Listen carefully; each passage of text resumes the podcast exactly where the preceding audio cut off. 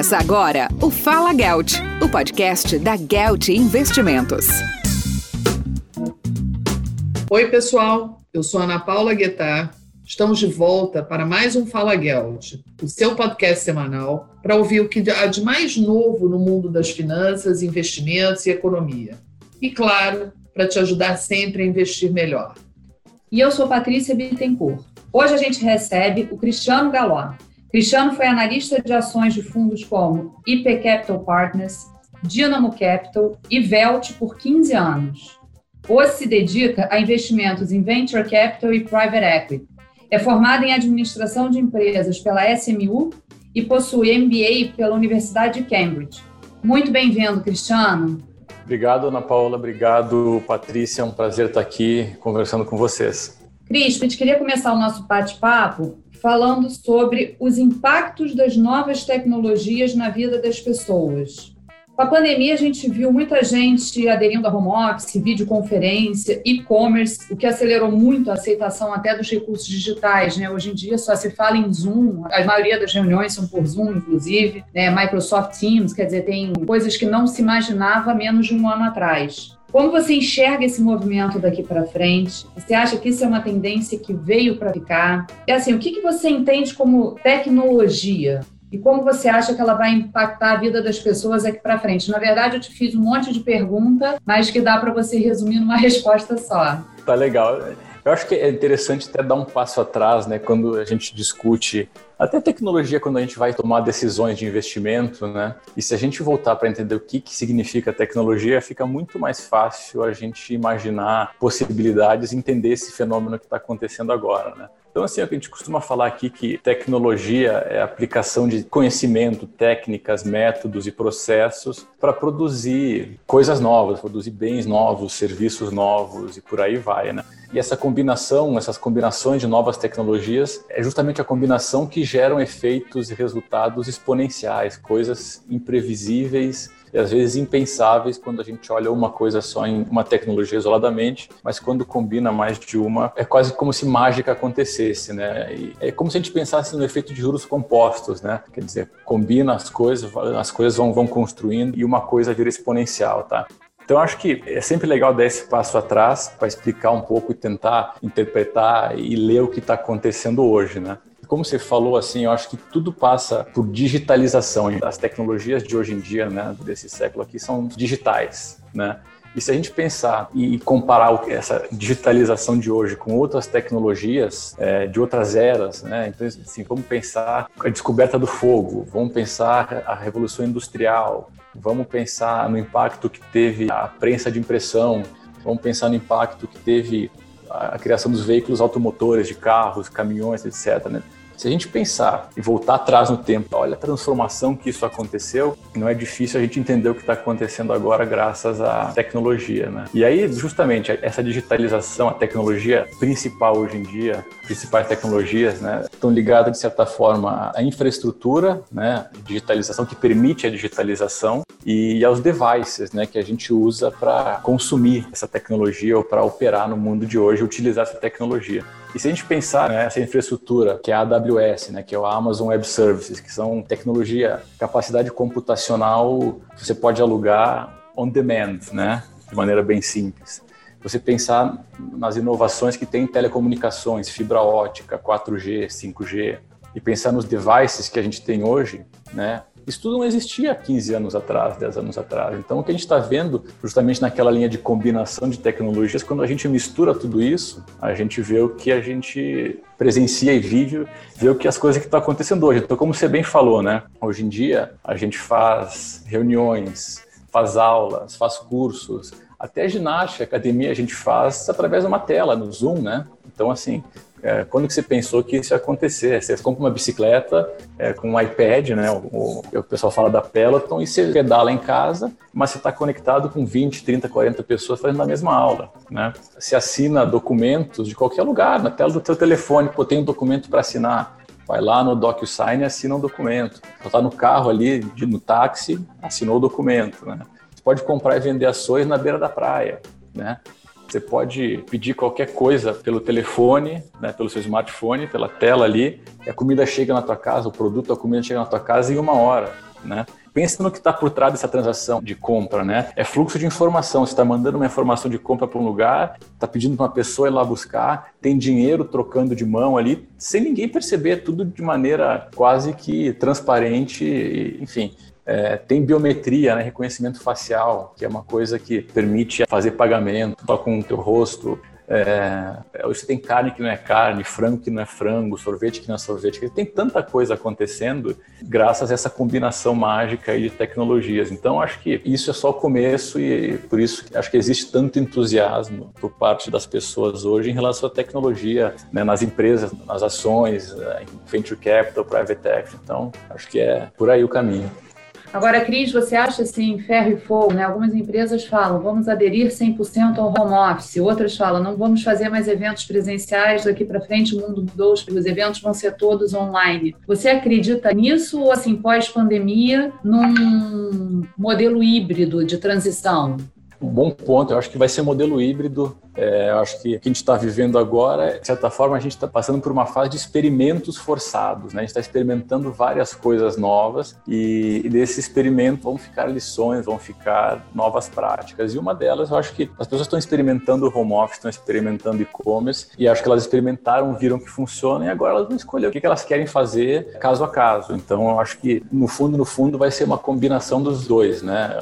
Trabalhar um pouco de casa, um pouco no escritório, comprar um pouco por e-commerce, comprar um pouco na loja. Outro dia também ouvi um negócio muito interessante, né? Um exemplo que eu gosto de comentar. É, imagina, né, que você passou 30, 40 anos trabalhando de sua casa e alguém te fala, nossa, inventaram um negócio chamado escritório, onde você pode ir interagir com as pessoas e conviver, sabe? É, não precisa ficar ligando toda hora ou pro Zoom para falar com as pessoas, não precisa marcar hora para falar, é só você levantar da sua mesa e falar. E depois do trabalho, ainda pode descer e tomar uma cerveja no final do dia, um happy hour, quer dizer, as pessoas iam achar isso incrível e achar isso máximo, né? Eu imagino. Então, acho que tudo isso para dizer que a gente ficou um pouco enamorado aí com home office, que foi uma novidade, um negócio diferente, mas no fundo, no fundo, acho que o equilíbrio vai prevalecer. Com certeza, essa rotina também dessa troca que a gente tem dentro do escritório, eu acho que não tem como se perder totalmente. Acho que vai ser um modelo híbrido mesmo.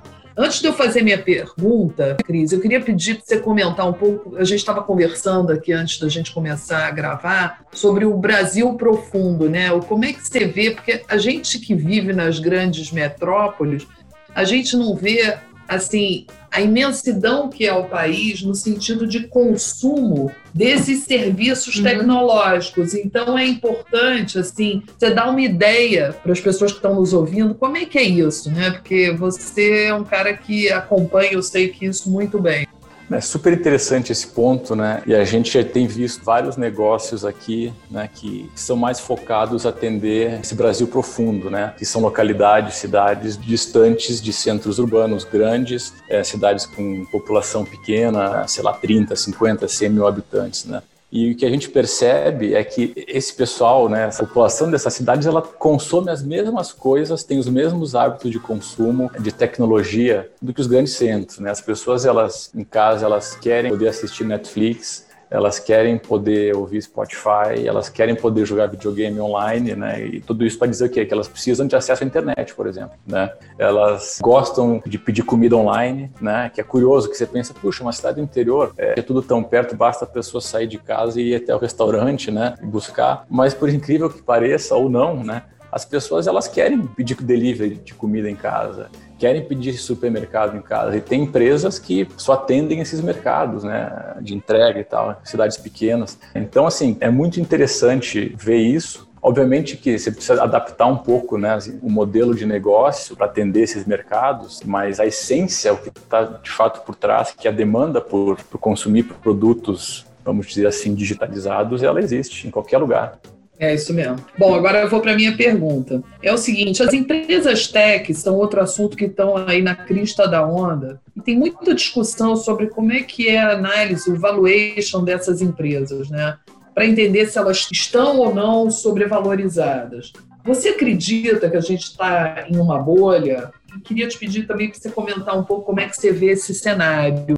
Tá. Outro dia eu estava ouvindo um podcast, né, investidor americano, e ele falou um negócio que, que para mim define bem como as pessoas pensam sobre empresas de tecnologia, né, e como precificar, avaliar e fazer valuation. E ele falou o seguinte, né, é, historicamente o mundo de investimentos ele foi muito concentrado e muito baseado na costa leste americana. Né? E a costa leste americana é, é aquele modelo né, onde fica Wall Street. Então, é um modelo bastante metódico, baseado em planilhas, muito quantitativo né, e que tenta encaixar tudo numa planilha. Né? E isso acaba fazendo com que todas as projeções e contas sejam muito lineares né, e com pouco espaço para imaginação. assim, né?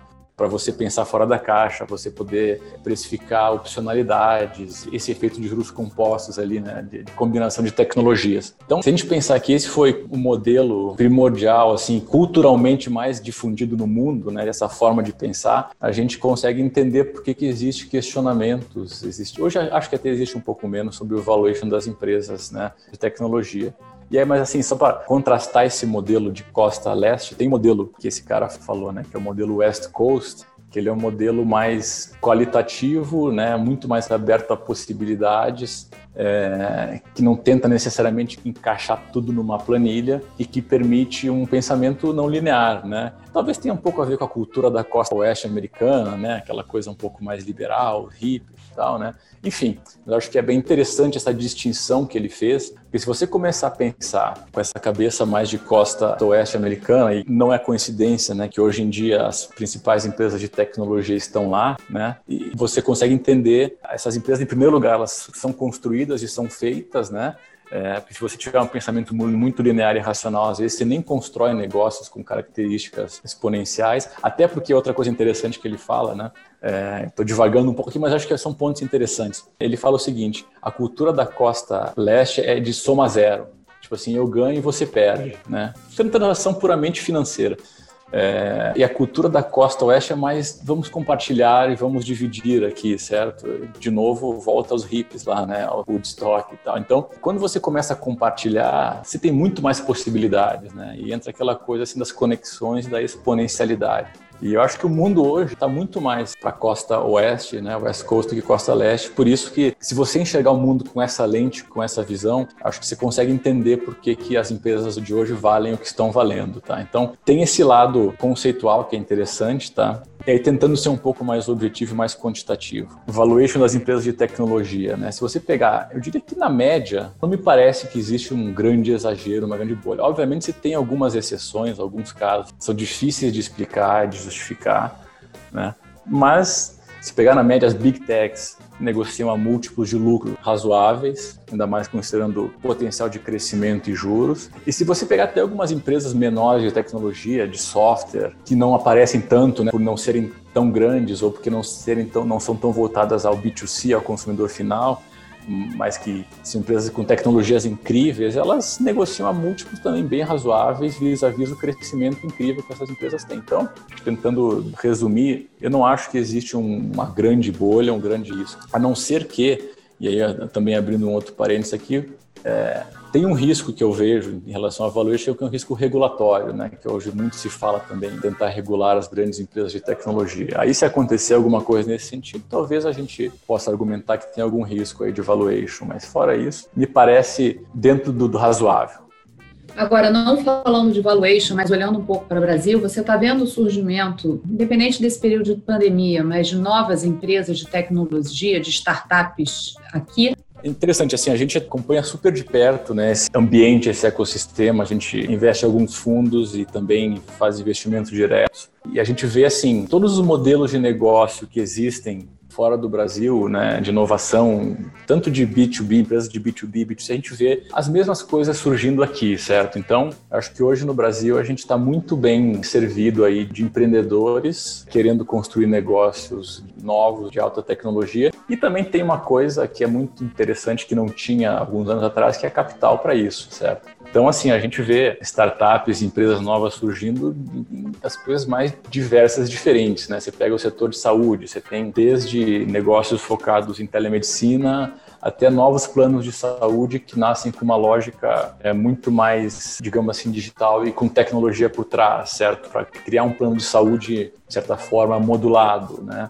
Que isso é possível graças à capacidade da tecnologia de integrar vários pedaços da cadeia de saúde. Né? Você vê negócios de educação à distância, que justamente usam as tecnologias para dar aula, e focados em, em, muito interessante isso, e focados em formação, né? Formação de devs, né? Formação de empresas para trabalhar nesse mercado de tecnologia. É, você vê empresas de dark kitchens, ou ghost kitchens, né? Que são empresas que constroem ou operam restaurantes barra cozinhas para fazer puramente delivery, né? Então, você quer abrir um restaurante, aliás, você quer abrir uma operação para vender comida, né, para as pessoas, você não precisa mais abrir um restaurante hoje em dia, você pode criar uma marca e fazer só delivery alugando espaço numa dark kitchen, por exemplo, vender através de aplicativo de delivery. É, você começa a ver o surgimento de marketplaces verticais, né, especializados. O que é um marketplace verticalizado?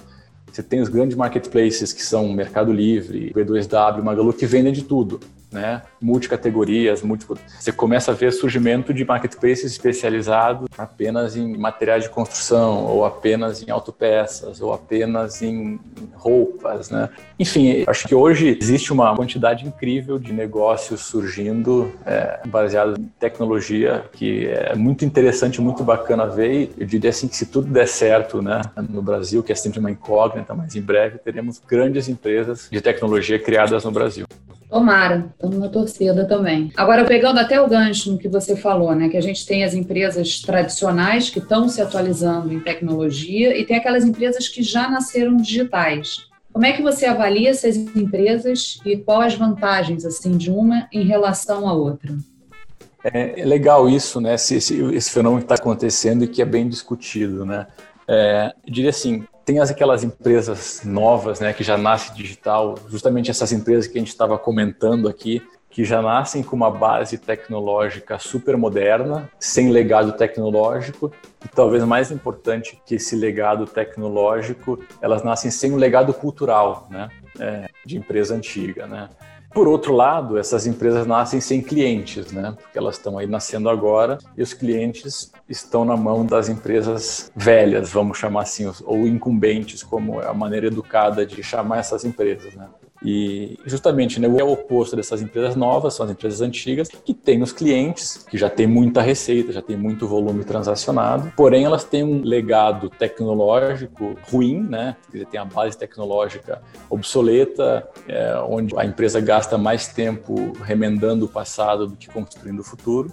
E talvez mais grave do que ter um legado tecnológico obsoleto é ter um legado cultural obsoleto, uma cabeça ruim, né? Cabeça antiga, né? Então, assim, eu diria que no fundo, no fundo, no fundo, vira uma briga, assim, né? É, poxa, as empresas antigas, elas têm que brigar, batalhar para se modernizar e se adaptar para poder ser tão ágeis e, prover um serviço tão bom quanto as empresas novas para manter o cliente, né? E as empresas antigas, elas precisam justamente sobreviver, porque é, normalmente essas empresas consomem muito dinheiro e precisam de capital para continuar crescendo. Então elas precisam sobreviver, é, se manter vivas para conseguir roubar os clientes das antigas. É uma corrida para ver ou quem rouba cliente ou para quem se adapta, né, em termos de tecnologia. E aí, assim, eu diria que se a gente for pegar exemplos de empresas antigas que conseguiram se modernizar, porque tem as que conseguem, né? É, e aqui acho que no Brasil, a empresa mais bem conhecida que todos ouvem falar e todos conhecem é o Magalu, Magazine Luiza, trabalho fantástico. A gente percebe o resultado disso no crescimento né, da empresa, reflete no valuation. E tem um exemplo muito interessante lá fora do Brasil, também está cada vez mais conhecido, né, que é da Domino's Pizza, que é um exemplo que eu gosto muito de dar, que é uma empresa que basicamente era uma pizzaria delivery, né? E que alguns anos atrás teve a visão e a capacidade de entender que o mundo ia cada vez mais para delivery e precisava de tecnologia para poder atender esse mercado e se transformou de uma maneira inacreditável. Então hoje ela é uma empresa de tecnologia que, que entrega pizza, né? pelo menos é como percebido. Então, assim, ponto é, as empresas antigas é possível fazer essa mudança, mas precisa ter uma cabeça muito boa para ter a energia de transformar, senão não vai. Você já deu alguns exemplos que eu vou pedir para minha próxima pergunta, que é o seguinte: a gente queria que você contasse um pouco mais sobre como você está enxergando esse movimento da tecnologia no mundo. Né? Sabemos que existe muitas iniciativas, como você até mesmo falou aqui algumas, nos ramos telemedicina, e-commerce, delivery. Agora você deu o exemplo da Domino's, real estate. Agora, muito dessas empresas, né, muitos desses negócios ainda não chegaram no Brasil. Queria que você falasse um pouco quais são essas empresas e o que, que você acha que desses negócios podem vir para o Brasil os que mais têm chance. É, até acho que, assim, como eu falei anteriormente, né, eu acho que hoje a gente já tem vários desses negócios, assim, começando aqui no Brasil, tá? Então, assim, obviamente que alguns vão precisar de uma série de adaptações, fazer uma série de ajustes para poder funcionar aqui. Mas, assim, se a gente pegar a telemedicina, você tem empresas novas fazendo isso, né? Baseadas pura e exclusivamente em telemedicina, e você tem até as próprias operadoras ou os provedores, é, prestadores antigos se adaptando à telemedicina. Então, acho que isso é uma coisa que já está aqui. É, mercado de real estate, né? Eu acho que aqui tem uma gama, espectro gigantesco do que pode acontecer, né? Mas, assim, se a gente pensar em imobiliárias online, né? É, negócio de compra e venda de imóveis online, a gente já vê empresas aqui bastante sólidas funcionando e operando. Umas que são simplesmente intermediadores, outras que se propõem até a verticalizar um pouco o processo, quer dizer, o cara ele é um corretor, mas ele faz também um reforma do imóvel, design, etc. Quer dizer, você tem esse tipo de negócio surgindo aqui.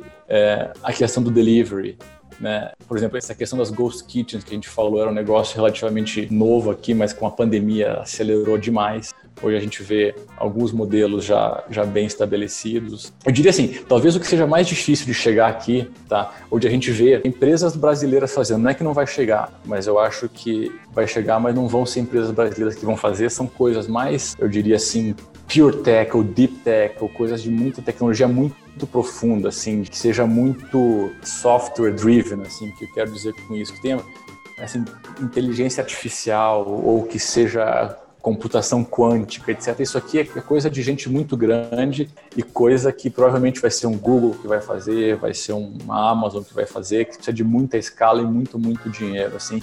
E que são tecnologias mais, diria, globalizadas e depende um pouco menos de localização, certo? Que tem, por exemplo, o que eu quero dizer com isso? Com um mecanismo de busca tipo Google. Isso é uma coisa global, certo? Você tem um mecanismo de busca que ele é melhor, né?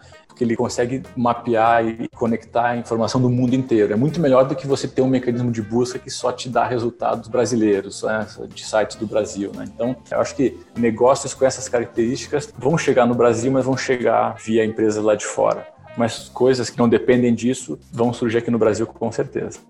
Muito bom, Cris. Eu acho que deu para passar bem assim pelos principais pontos a gente agradece demais a sua participação hoje aqui com a gente no Fala Gelt. Cristiano, com certeza foi um prazer ter você aqui conosco. E antes de ir, a gente queria pedir que você deixasse o seu recado, o seu Fala Gelt para os nossos ouvintes, que pode ser um lema, uma frase que você leve como inspiração para a tua vida, ou mesmo um recado que você queira deixar. Fala Gelt tem vários momentos que algumas frases, alguns lemas, assim, estão mais na minha cabeça, né? E, e, recentemente também eu ouvi um que eu acho que, que, é muito interessante, assim, que eu tenho procurado praticar bastante, que é algo mais ou menos assim: não deixe que a empatia pelo outro atrapalhe a busca por soluções, né? Às vezes a gente fica um pouco não querendo melindrar o outro e não querendo, sabe, se colocando demais no lugar do outro e a gente acaba não chegando na, na melhor solução. Então eu tenho utilizado muito isso ultimamente aí para fazer algumas coisas aqui que eu tenho feito. Excelente, adorei. Excelente. Adorei também. Cris, mais uma vez obrigada. E é isso aí, pessoal, até a próxima semana. Até a próxima. Você ouviu o Fala Gelt, o podcast da Gelt Investimentos.